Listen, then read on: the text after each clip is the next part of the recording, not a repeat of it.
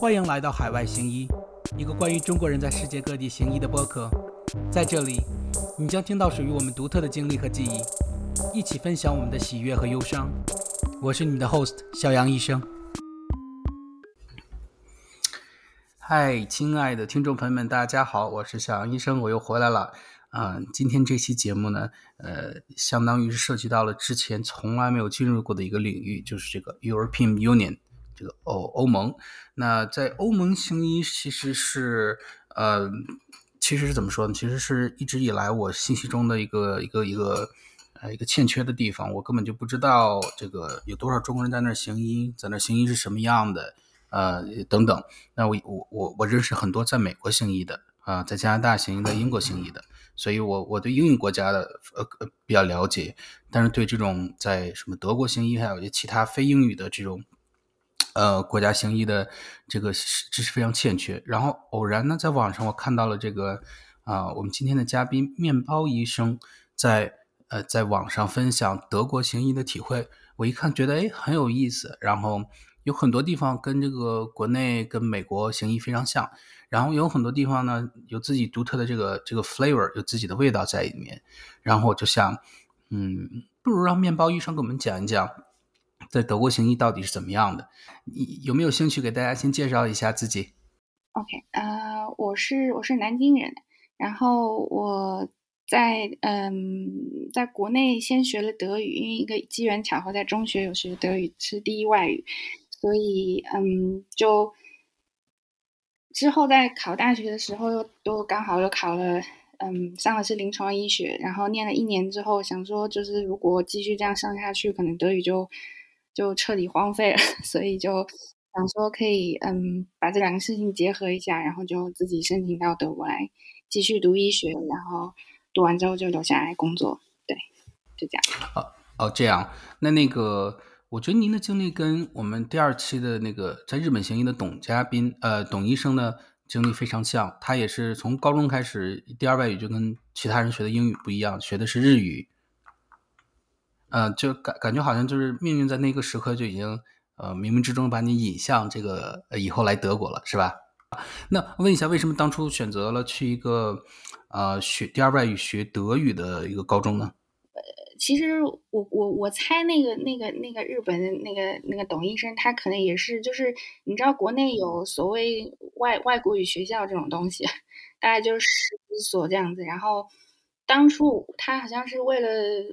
六七十年代可能是为了就是培养国家的什么外交人才或者是外语人才建立，然后你刚刚说第二外语是德语，你你说反了，就是第一外语是德语的，就是英语是第二第二外语。对对对，他就是大概本意是培养小语种人才，就是他觉得因为学语言不是从小学比较比较容易，嗯，所以他就是希望可以从。不是说你从大一开始才开始学德语，而是从初一开始就学德语，大的就是这个意思。然后那个学校就怎么讲，就是我觉得我们应该大概是同代人，所以你应该可以理解，就是就是小升初的压力啊这些东西，然后当初那种崇洋媚外的那种风气啊，就是反正就是大家都觉得出国就是好啊，如果你可以从。就那个学校，它可能有一些特权的东西呗，也也也也也不是说特权啊，就是说它的资源可能它比较在那个年代七八十年代，它可能比其他普通的学校更多一点，跟国外的学校的交流啊，然后出国的机会啊比较多啊这些东西，所以小学生的家长们肯定都是希望自己的小孩去上这种学校，就很很多的家长对，那就其实所有这些东西。我觉得谈不上，对我个人来说谈不上什么选择啦，就是基本上都是你的、你的、你的爸妈帮你选择好的事情。对，嗯嗯，那你跟我还挺像的，我我的很多选择也是，嗯，我妈帮我选好的，我就我就跟着我妈的走了。呃，而且咱们的很有缘分，我当初 其实在我其实不太喜欢学医，我的我的一些很多提前的志愿都是报的北京外科语大学，就是考高考的时候都是。嗯，而且我最想去的是北京外国语大学的德语系，真的假的？为什么？为为什么？不是我说为什么刚好是德语呢？北那北外也有别的语语系啊。好像当时感觉德国的这个整个的嗯，在新闻上的这个哎经济比较好，然后在新闻上看的都是比较好的东西，嗯，然后觉得也挺安全，因为国内新闻联播嘛，那个报美国的永远都是他妈这死多少个人，那边谁枪击了怎么着的，就是搞得很可怕。那个时候就是德国的形象非常好，然后就去德国的嗯那个小语种德语系。呃，去呃叫我们叫什么口试啊？口试，他那个口试其实不是说看你之前有多少德语基础，就是给你播一段德语录音，然后现场让你复述。他说你不懂没关系，反正我去口试的时候，呃，那个老师就是拿录音机放一段那个德语的，放一个德语的一个 sentence，就是然后让你去复述。然后我我就因为我我不懂德语嘛，所以我就就怎么样我就直接复述出来。然后那个老师还挺喜欢我的，说那个你好好考，你就到我们这边来。然后最后，我用实力证明了我没有好好考，所以所以我就没有去那边。OK，啊，所以等等，你的意思是说，当时这个东西的分数线还比临床医学要高？哦，高太多了，尤其是嗯，尤其是在北京，like seriously，嗯，北京临床医学相当于是比较比较错，在北京啊，但是我知道每每个地方不一样啊，在北京的话比较错的，那个包括口口腔医学。分数线都比北京的临床医学要高，但是我说的是啊，因为因为我说的是五年制嘛，可能七年制啊，还有那种本硕博的那种可能不太一样啊。那那我问一下，您那个高考之后去的那种医学院，呃，您在国内读的是医学院大学吗？还是什么普通的那种大学？就复旦啊，复旦当时可能我我忘记他第几年，反正刚并进去不久，上海第一医学院好像是这么说的吧，是吧？但是其实我待的那一年也没有去医学，也不是说没有去医学院，就是他是所谓那种叫什么类似文理学院，就就是模仿国外那种，然后然后他就第一年就是大家每个每个学生分到某一个书院，然后其实你你的同寝室人全部都是别的专业的人，然后你就上一些上一些基础的大课啊，什么数学、化学、物理这种东西，对。从第二年开始才真的到，等于说真的开始，你旁边的寝室不是你你你你换宿舍，然后宿舍里面的其他人才是你同专业的人。我就第二年，就是我还记得很清楚，就我开始一，我就大二一开学就开始军训嘛。我大军训到第二天的时候，就拿到录取通知书。所以说您在那个大一的时候就已经开始申请德国的学校了，是吧？那隔得越久就忘得越多嘛，是不是？你 才才才离开中学就。不一下就你你一离开你的中学，你就立瞬瞬间就没没有德语课上了，是不是？你就马上就开始忘了，是不是？我记得上海是不是同济医学院还是哪里有这个德语医学的？你有没有考虑过去那边啊？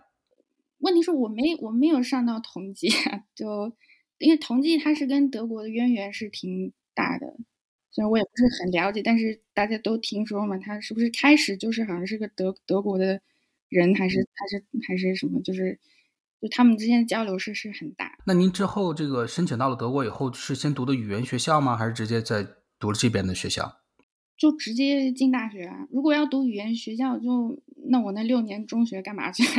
所以他觉得别人都是要出去先读语言学校，叭叭叭，我不需要这个，但是好像不出去好像亏了似的，你知道？那那那当时那种感觉。你你当初没有考虑过就读个什么外国语大学，就专门的德语系吗？而而是就是特别想当医生，是这样吗？问问题都非常犀利。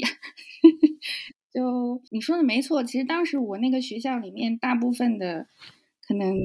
百分之七八十吧，都是保送上北外、南外什么，就各各种外语类院校的外外语专业，就是这是他的他的给你的这个学校的一个怎么讲，我也不知道，也不是特权，但是就是给你的一个，因为确实事实上你确实在这个学校你学外语的的水平是比较高一点，客观上来说，因为每每周的课时比较多，就是这客客观造成的。对，那那。当时就是各种氛围，然后你就有一种好像觉得，就是把当把把外语当做工具，就是你你不想去学一个工具的感觉，就是你想去学个别的东西，然后你你你你懂我意思，而不是去学语言本身，然后去当翻译或者是什么，总之就是一些很不成熟的想法，然后就觉得我就我就非要高考，我就我就非要考个别的东西，那大概就就这样子。哎呦，那你这个能考到复旦也是蛮厉害的，说明这个实力还是到位的哈。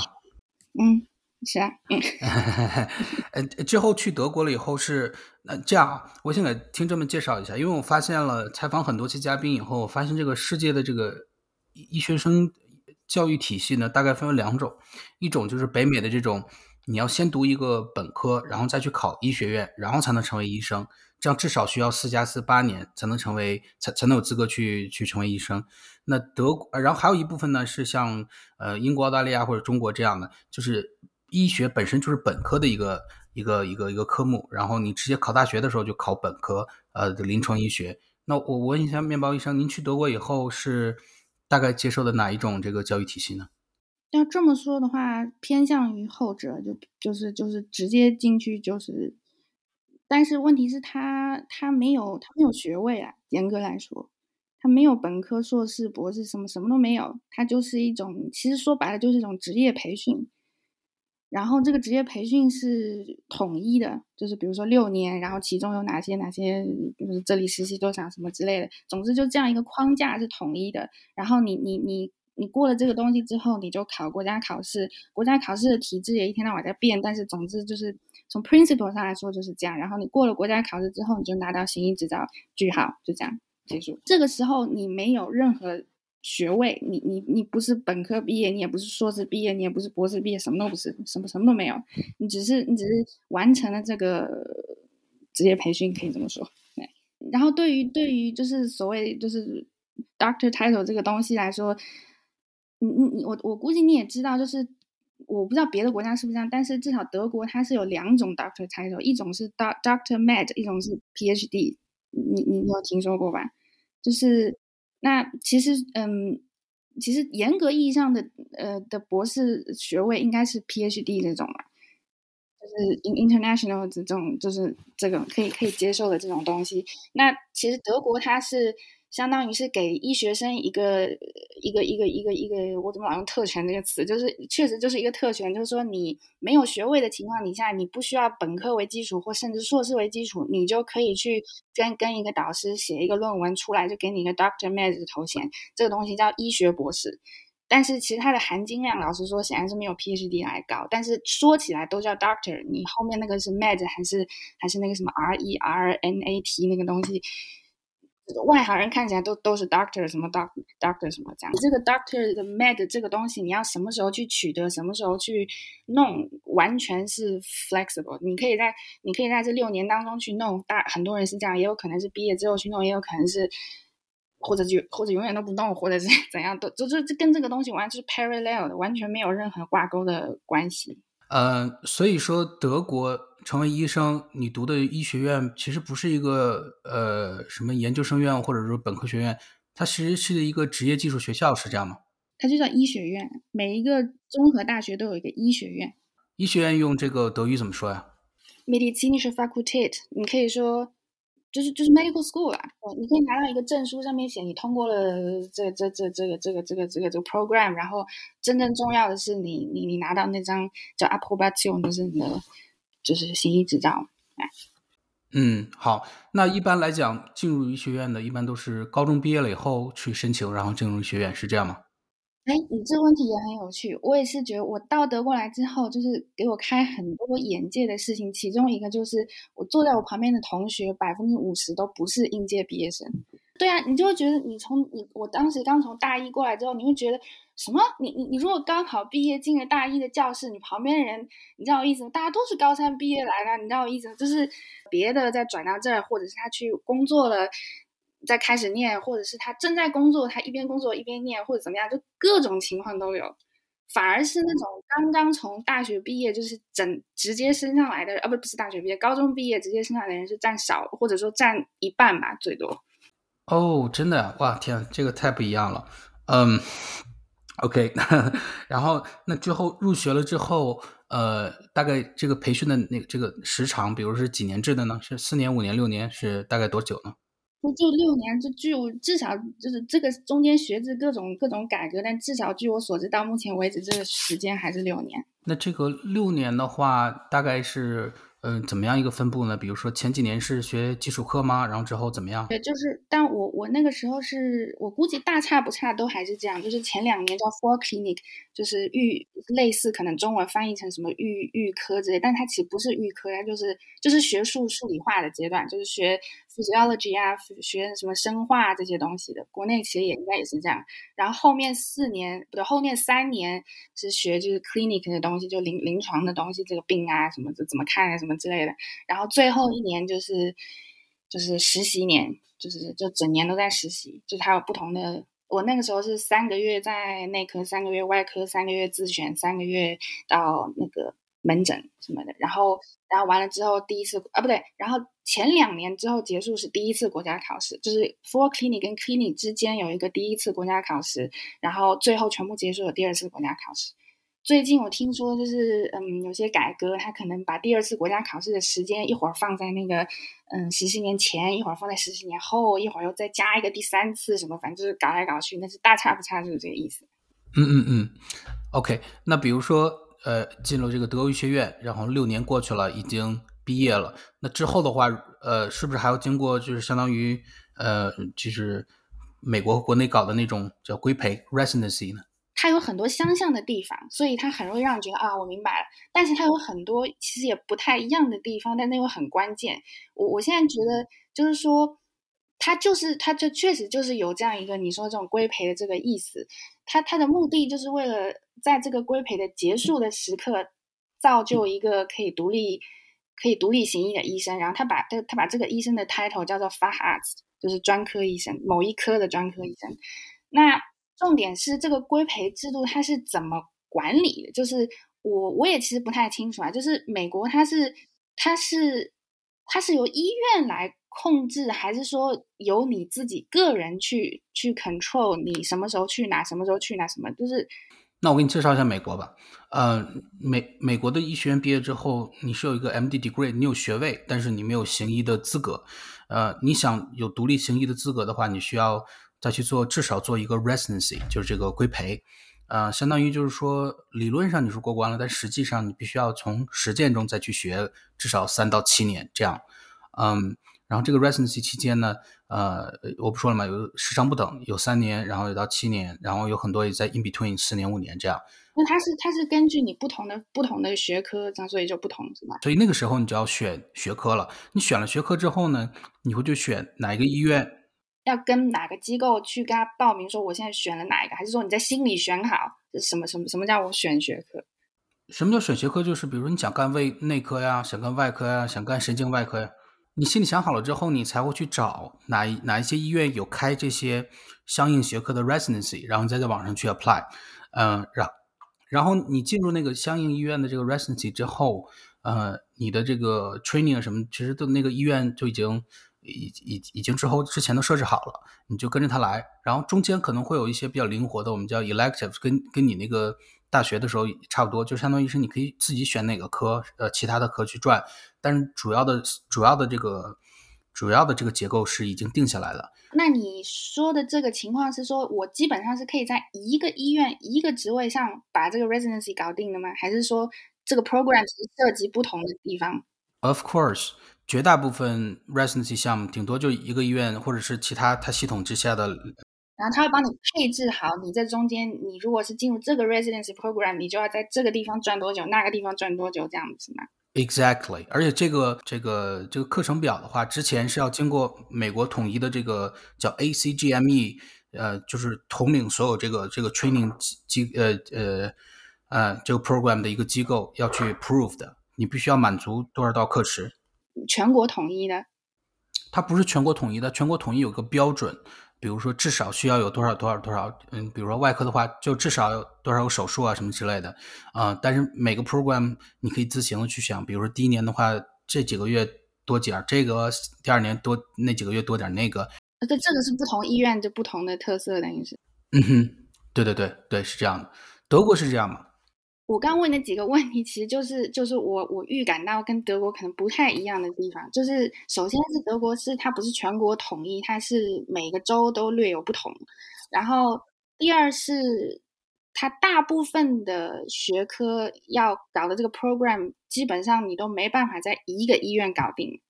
就是你你你你，他他设置的你要在这儿在那在那，就是你你都要自己去。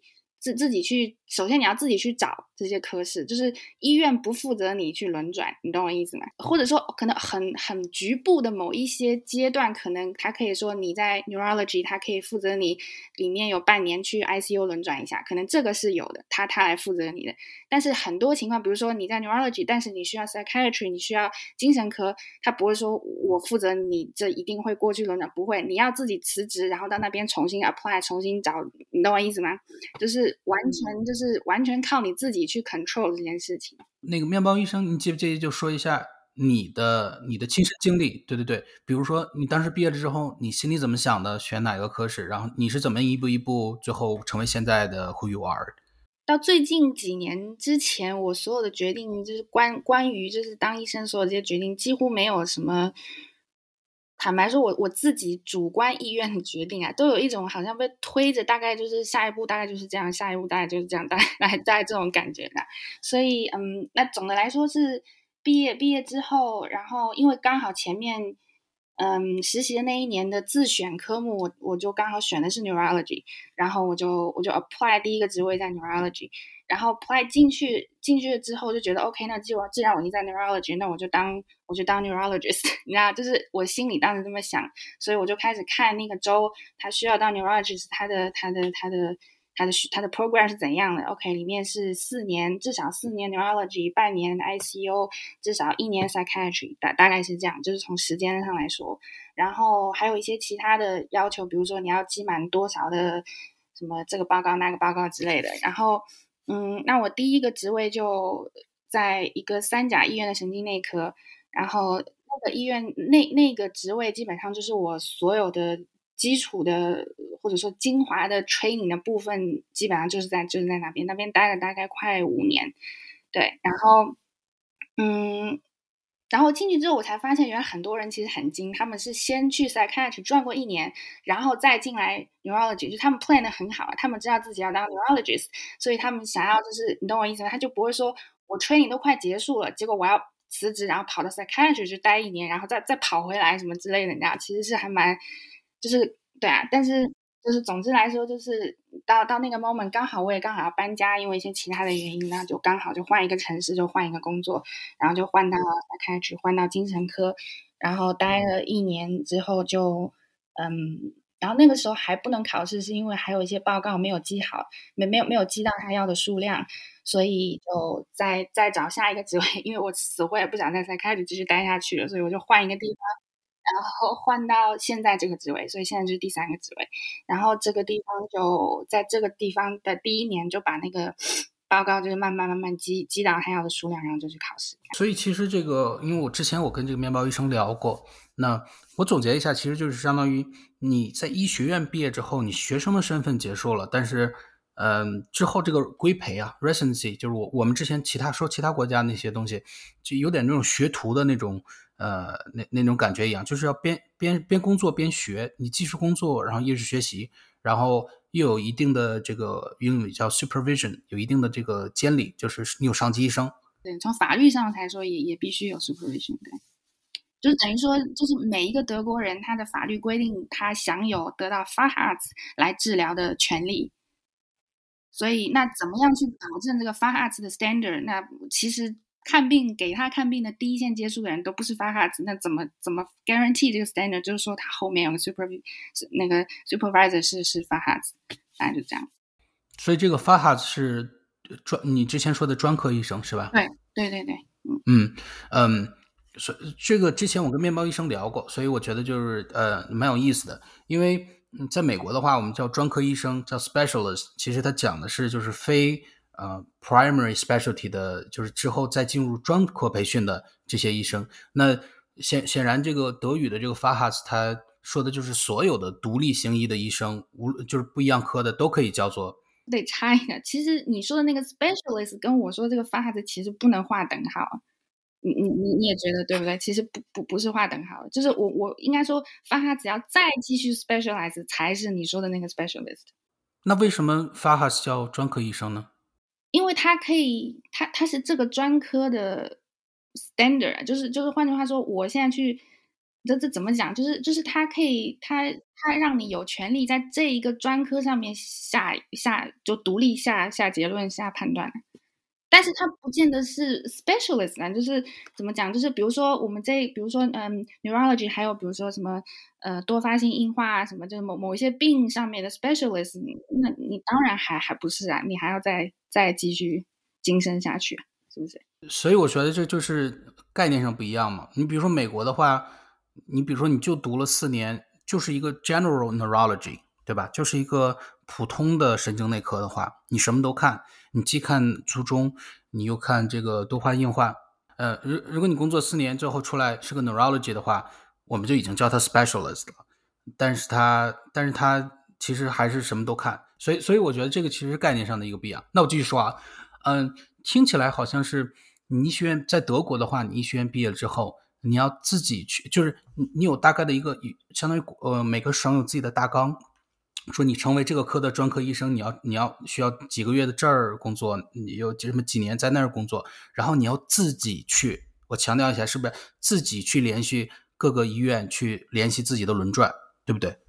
嗯，然后然后我说这个轮转是带引号的，因为相当于是你要跟他签合同，相当于你就在那儿工作了，对吧？哦啊，然后之后的话，如果你比如说这个。就像那个七龙珠一样，你攒齐几个龙珠，你能召唤神龙。这个就是你攒齐了你的所有的这个呃每个医院盖完章之后，你就可以去有资格去参加他省里面的专科医生考试，是这样吧？嗯，然后达到了那个通过了那个专科医生考试以后，拿到证以后，你就是真正的这个发哈子了，对吧？对，是的，是的。嗯，发音很标准。不说了吗？差点咱俩就是同行了，呃，不是同行，就同语的 啊啊！开玩笑，开玩笑。呃，所所以说，现在的话，您其实是已经通通过了这个专科医生考试，已经可以被称为发哈子了。嗯，是的。嗯，好，那我我我我再问一下啊，因为我们现在很多听众其实是已经在国内已经上了医学院，很多可能已经开始工作了，然后也有可能是其他国家的已经开始当医生，可能就是想将来去德国怎么样？那问你一下。你作为在德国读医学院的是这么样的一个体系，那作为从一个外国医学院毕业的话，要经过怎么样的过程才能在德国行医呢？分欧盟或非欧盟，那我们的听众我想大概都是非欧盟，所以就都说欧盟的话，就应该是说只要这么这么说好了，嗯，就是就是他的他的他的标准会变得很低啦，嗯，我这么仔细想一下，我好像没有确切。嗯，知道说欧盟是怎样，但是大概意思就是说，嗯，他可以，他可以走一个认证的程序，认证你的，他承不承认你的你的学医的经历，那大大概率是会承认的。换句话说，就是你就基本上直接一比一就转换过来了。你在罗马尼亚是是他那个国家的神经内科专科医师，那你到这儿来，你就你就是德国的神经内科专科医师，就直接就转过来了。所以换句话说，就是就就就就直接啊，就什么什么什么也没有，就是 OK，就是你要你要走一个申请的程序，但是你可能不用考试，不用不用不用再轮转什么这些都不用。对，嗯，如果如果不是非欧盟，对，那就那就还是走这个程序，但是呢，他就他就大概率不会不会不会承认，或者说承认一部分，他觉得你有欠缺什么的，就是跟他的国家相比，他觉得有有差有差别，那就。嗯，那就要考两个试，一个是简单来说，一个是语言的试，一个是专业的试。那语言，嗯，语言的它的标准大概是 C 二，就是德语的那个系统里面那那种那种分类，什么 A 一、A 二、B 一、B 二这样子。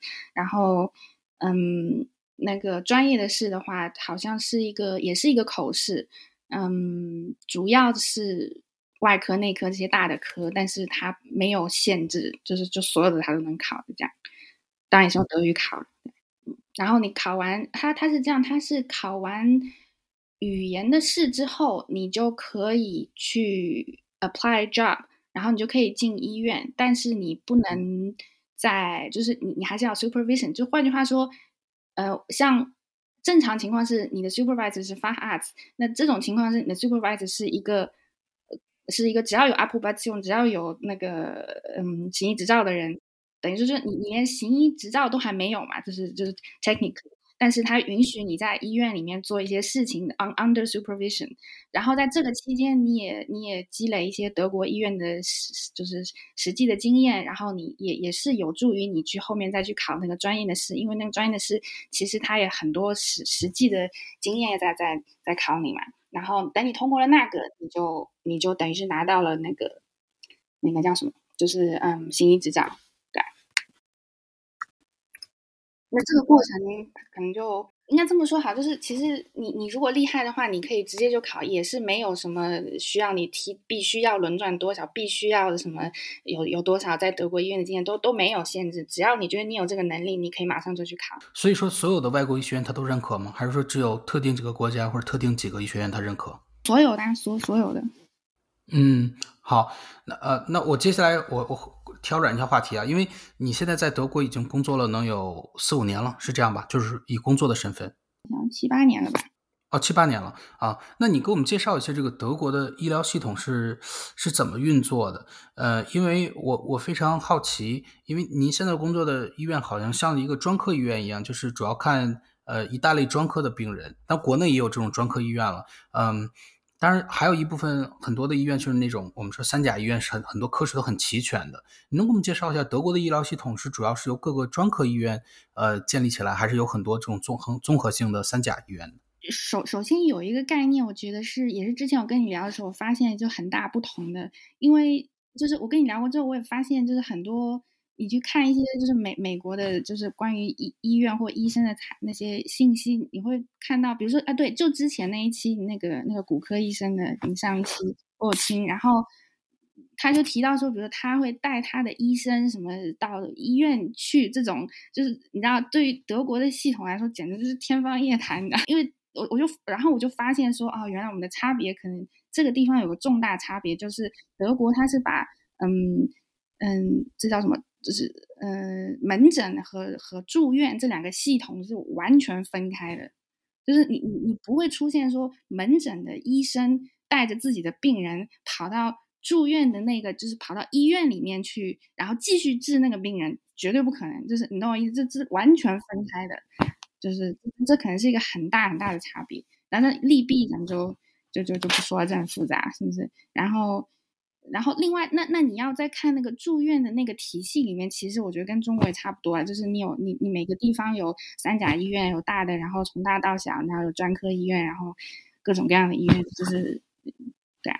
但是我觉得比较大的差别可能是这个两个系统的，就是他们的给付系统啊，就是所有的东西都是分开的。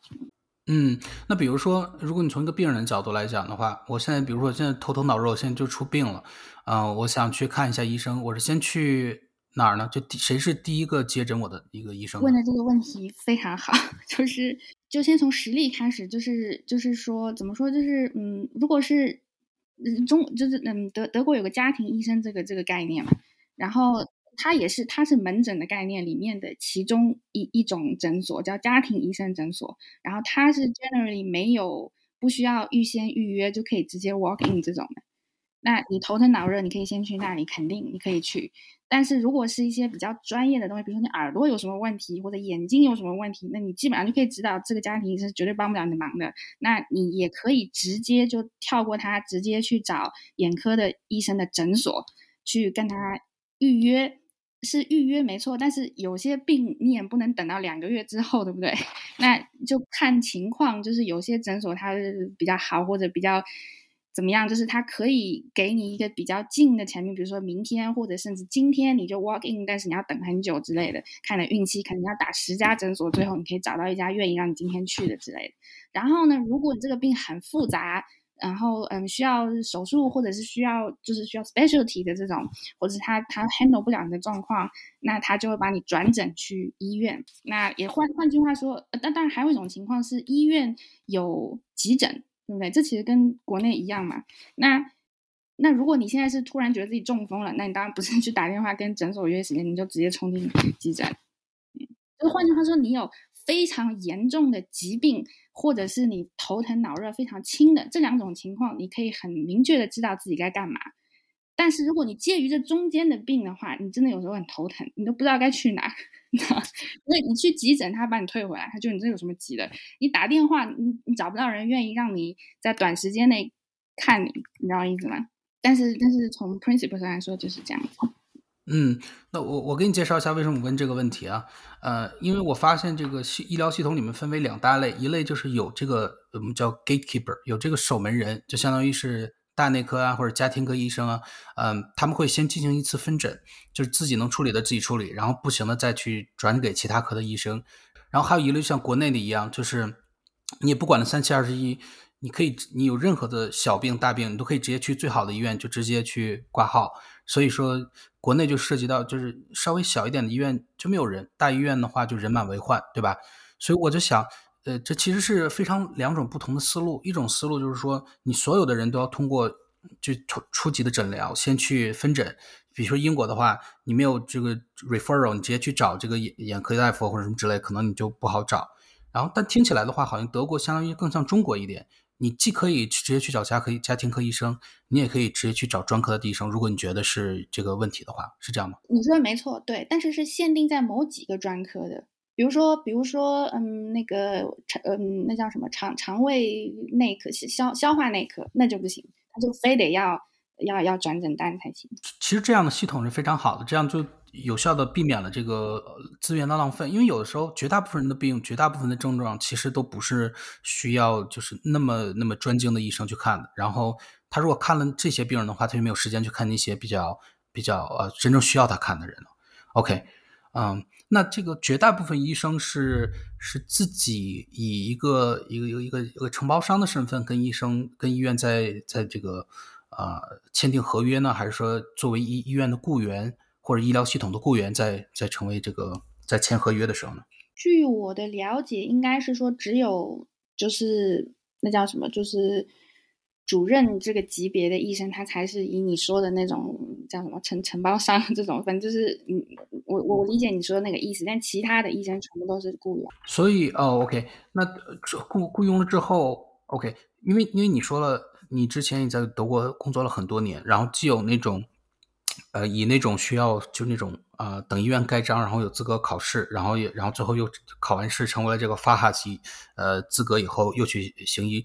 这个你你在拿到了执照之后，然后可以独立的行医之后，有什么区别是吧？对，有什么区别呢？没什么区别，就是区别是钱拿的比较多啊，就呃这对对，这是这是一个主要区别，就是你的你的薪水的那个。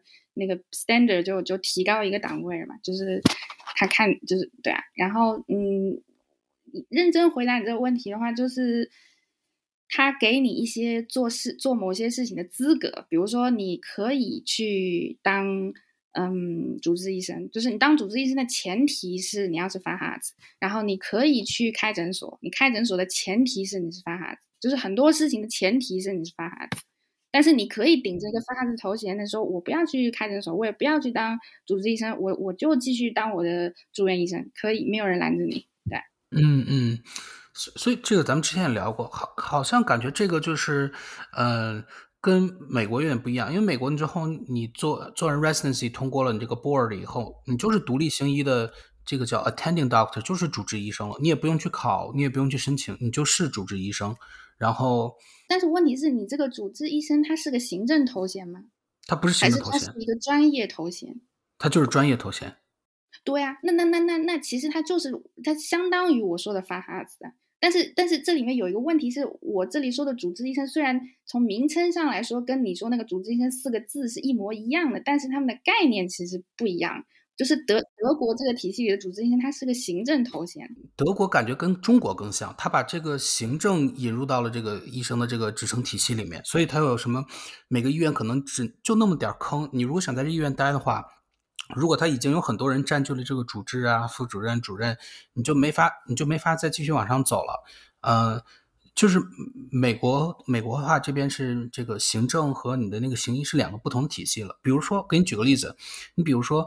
嗯，国内的话，如果一个主治医生，嗯，想开一个什么药，然后那个主任，比如说他们科室的主任说，我觉得这个不合理或怎么样，他可以去 override，他可以说，这个你就听我的，你就不要去做。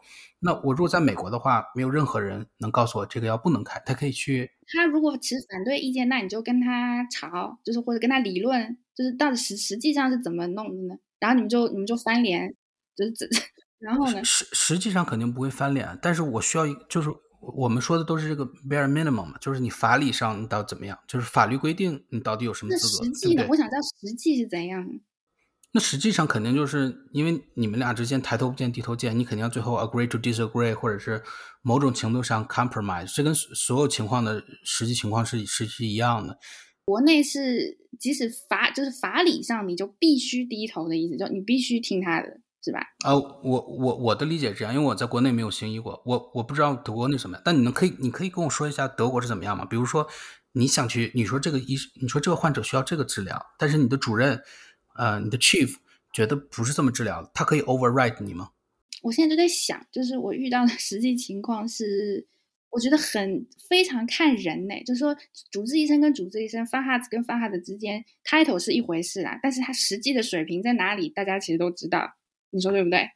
就是你你你你身边有其他的发哈子或者其他的 over us，他或者其他的主治医生，他到底是个称职的，还是一个水的，还是一个厉害的，对不对？其实大家心里都有谱。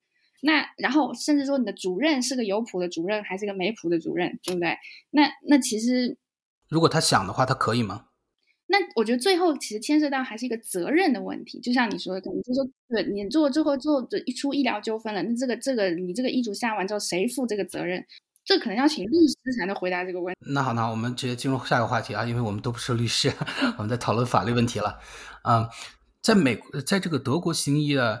呃，医生，我我手上有一个 data 啊，它是这个二零一八年的这个这个医生的比例啊，我们发现，在发达国家里面呢，呃，美国的这个平均医生相当于和日本相当于垫底的，每一千个人只有二点六和二点五个医生，而德国还有这个奥奥奥地利 Austria 还有这 Switzerland，呃，他们的平均的那个医生是显著高于其他的发达国家的。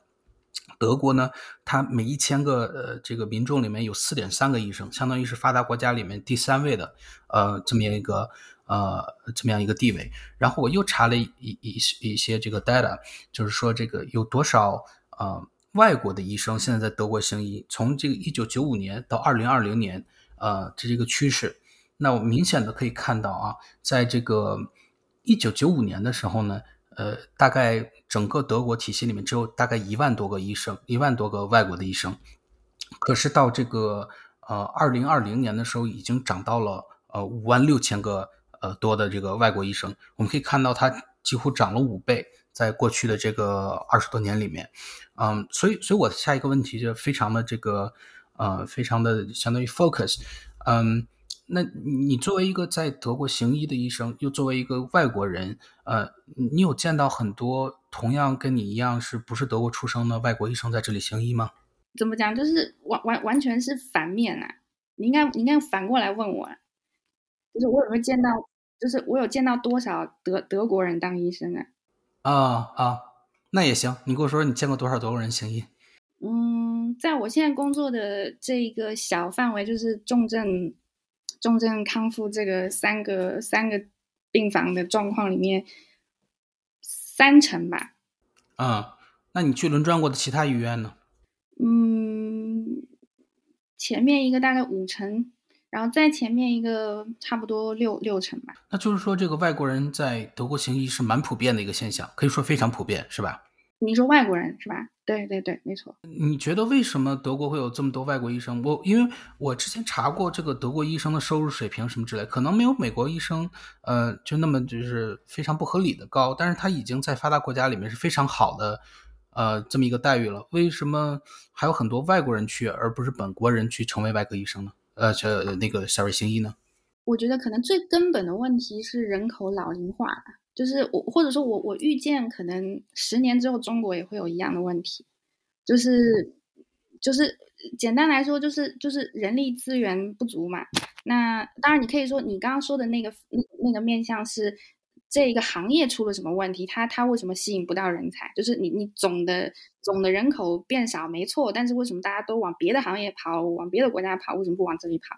那但这两个方面都很都很悲观的情况，就是人本来就少，然后这个行业的条件又差，那这个行业可能就完蛋了，就是就是什么人也没有，就是就是这种感觉。我觉得可能德国的。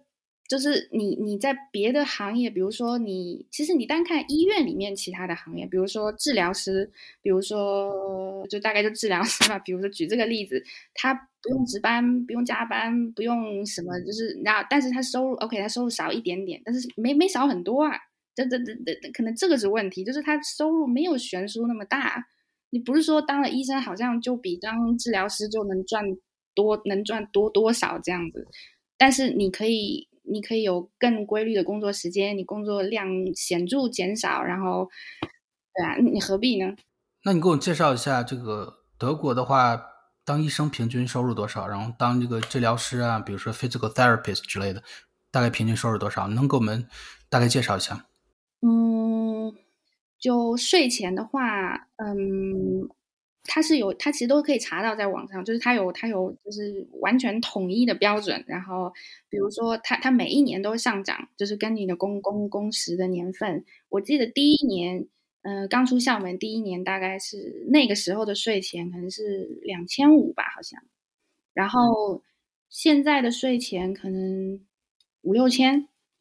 嗯，五五六千欧欧元相当于多少人民币？五六万吗？嗯，没有，现在没有一比十啊，一比七、一比八吧。哦哦，五七五七多少来着？我都忘了。那问题是 你算这个话，你要算它的购买力啊，是不是？你要算这边的生活成本啊什么的。那如果跟你们医院的治疗师比的话，他一个月多少钱？我可能三千税前，你觉得这差很大吗？就是我觉得，就是或者说或者说根据你你用这样的收入，你能你能你能获得怎样的怎样的生活水平？嗯嗯嗯嗯，就性价比不高是吧？你想说性价比不高？反正大家都用这种工资，你是你是成不了有钱人的嘛，对不对？你你是就你这差别差在哪呢？就是其实你你的你的你每每年的休假时数也差不了多少，可能他们一年也是休二二十九天假，你懂我意思吗？就是是不是你多了多了那点钱，你又能多到哪去？嗯嗯。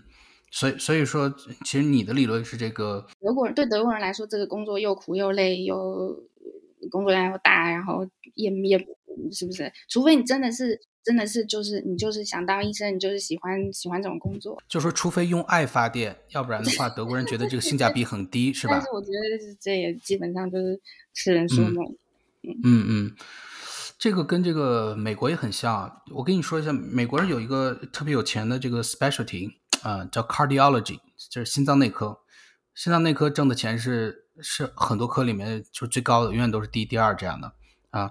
但是美国人不愿意去，嗯，也那个那个专科里面几乎有一半的那个行医的医生都是国外这个国外来的，叫叫 international medical graduate。对，其实问题就是太累了，嗯，因为钱到了一定程度以后，大家就想。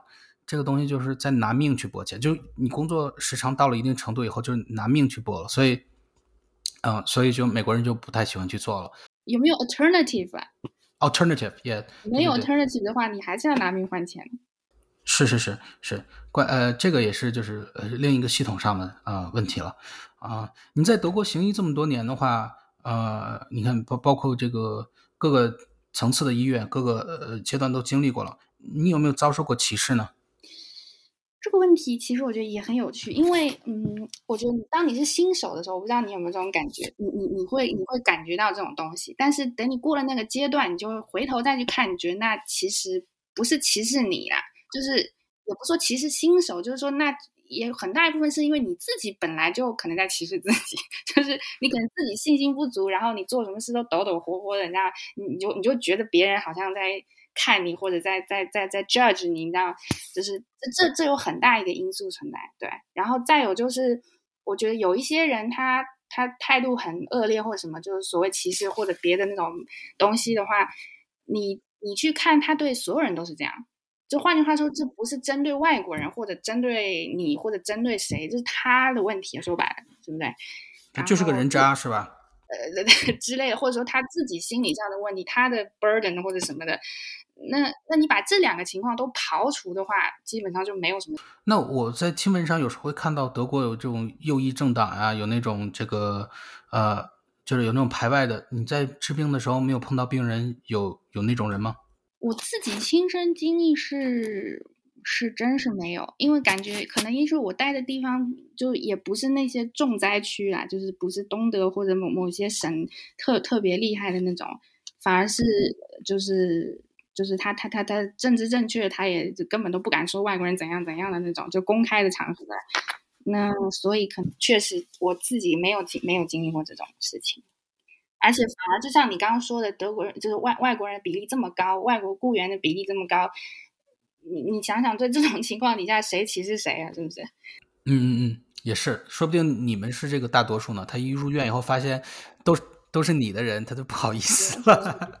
大家都外国人，外反而是外国人比较多啊。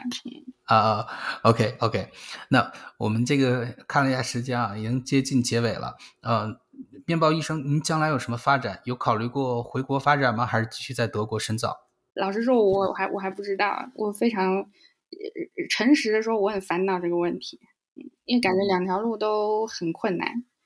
啊，就是，就我我能理解您说回国很困难，为什么在德国继续行医也觉得很困难呢？就像我刚刚说的嘛，拿命换钱嘛，你想换一辈子嘛？嗯嗯嗯，就很累。对。嗯，就是觉得很累，不能做持久，觉得是个青春饭，是这样的。就是想就是想偷懒，就想躺平啊，说白了。哎呦，这个在德国已经开始躺平了。OK。对啊，是啊，所以很绝望啊，是不是？那大家都觉得啊，你到这儿来是不是爽？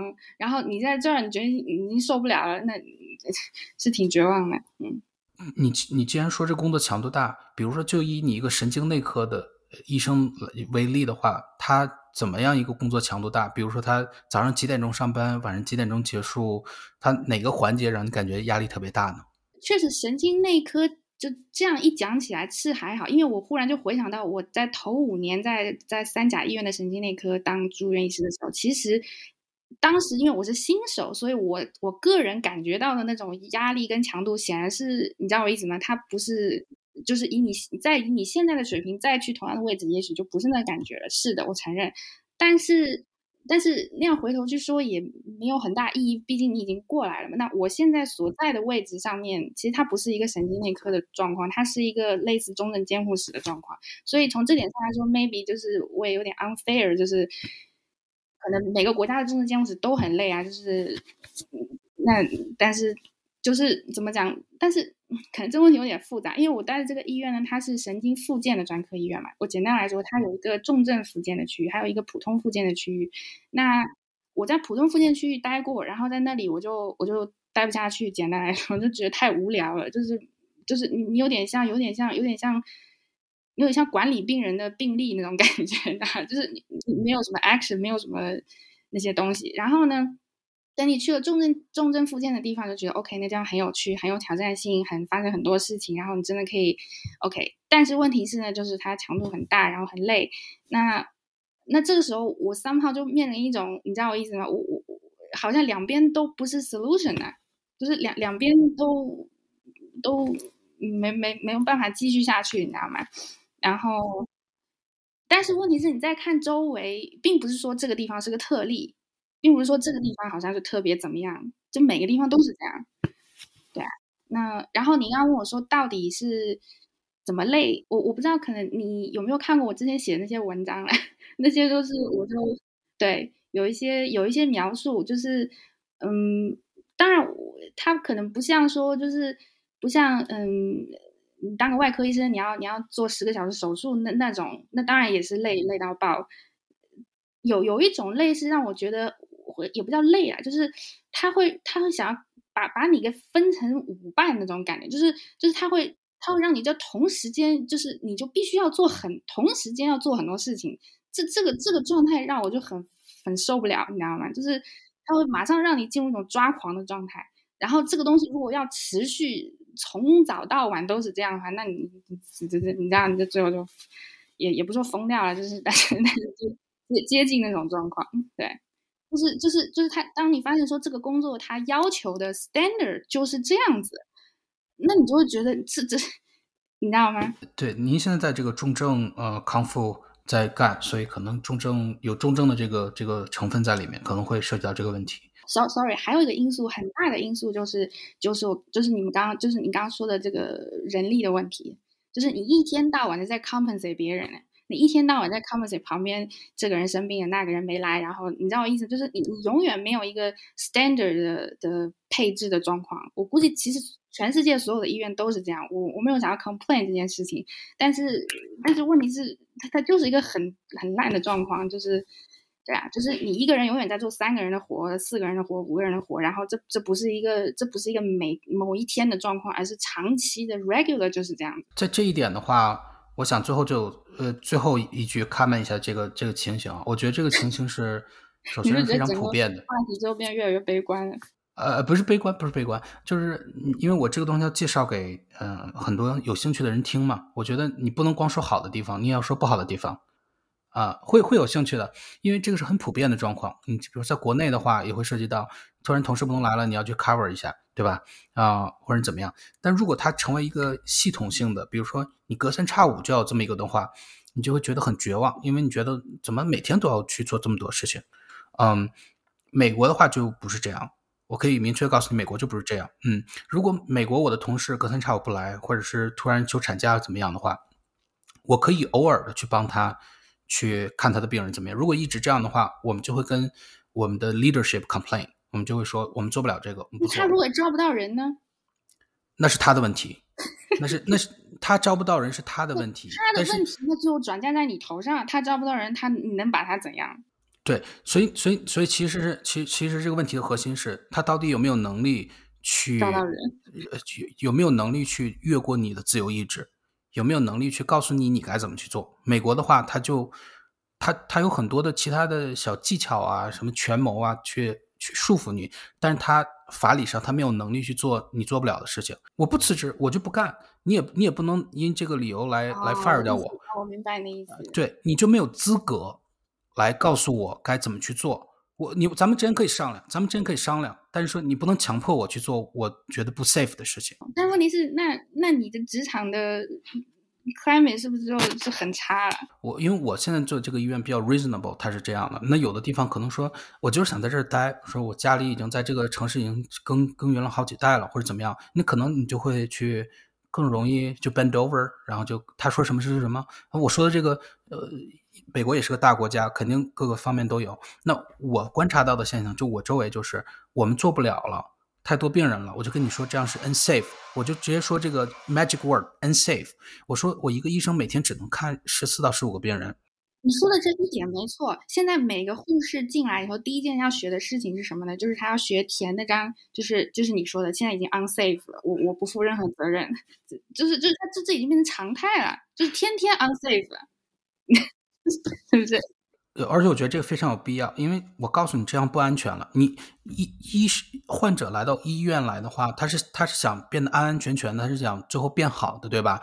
如果他来了以后，你又给他一个非常一个 crappy 非常不好的这么一个 care 的话，他最后没有弄好的话，其实你还不如不让他过来，你直接把他转到其他医院呢。嗯，anyway，这这件事呢，我们就告一段落啊，因为它这不是我们的主题，也不是呃。哎，对我不是我们特别了解的。那我们又来到了最后每一期结尾的最后一个问题啊，就非常的心灵鸡汤的呃呃呃呃这么一个问题，就是说，你终于意识到这是一个心灵鸡汤的问题，你还要问？对对对，我我还是要问，因为我觉得他有他这个嗯，他他能告诉我很多之前我问不出来的一些事情，是吗？那你说说，你都问了之后，你都得出什么什么其他的结论呢？哎，这个这个会留在我们。第一季的结尾会有一个，我会把所有人的这个问题的答案都汇到一起，然后给大家展示一下我到底得出什么结论，好吧？我们把它留作一个小惊喜。那我问了啊，所以说，如果呃你经历这么多事情啊，从小在大陆长大，然后学了德国，呃学学了德语作为这个自己的外语，然后呢又在国内和这个呃德国又经都都经历过这边的呃两边的高等教育系统，然后最后选择在德国工作，那么呃。如果回顾过去，如果上天给你一次再来一次的机会的话，有什么事情这一次你的选择会不一样？可能一直到几年之前，或者说一段时间之前，我所有重大的关于工作方面的的决定啊，基本上都是我没有在有意识的去思考这个问题，我根本没有去思考说。你有什么选择，或者你想做什么，或者你你你你你什么，你知道我意思吗？就是你感觉是前一个决定推着下一个决定，没有什么其他想法，就是就是那个决定。你既然已经毕业了，那你不工作你要干嘛？你既然工作了，那你周围的人都在都在弄发哈子，你不能发哈子，你要你要干嘛？你知道我意思吗？就是这样一种逻辑。那我的建议可能是，那这个东西有很多很多的原因。那也许有些人他一直到死都是这样，那也不妨碍他。这一生都过得很快乐，就是也没有说你非要你非要怎样才是对的，只不过说，嗯，可能怎么讲，就是简单来说吧，就是就是就是就是就是了解自己。你你你让他读书读到十八岁，然后突然跟他说你这辈子要做什么，你现在决定一下，你不觉得荒谬吗？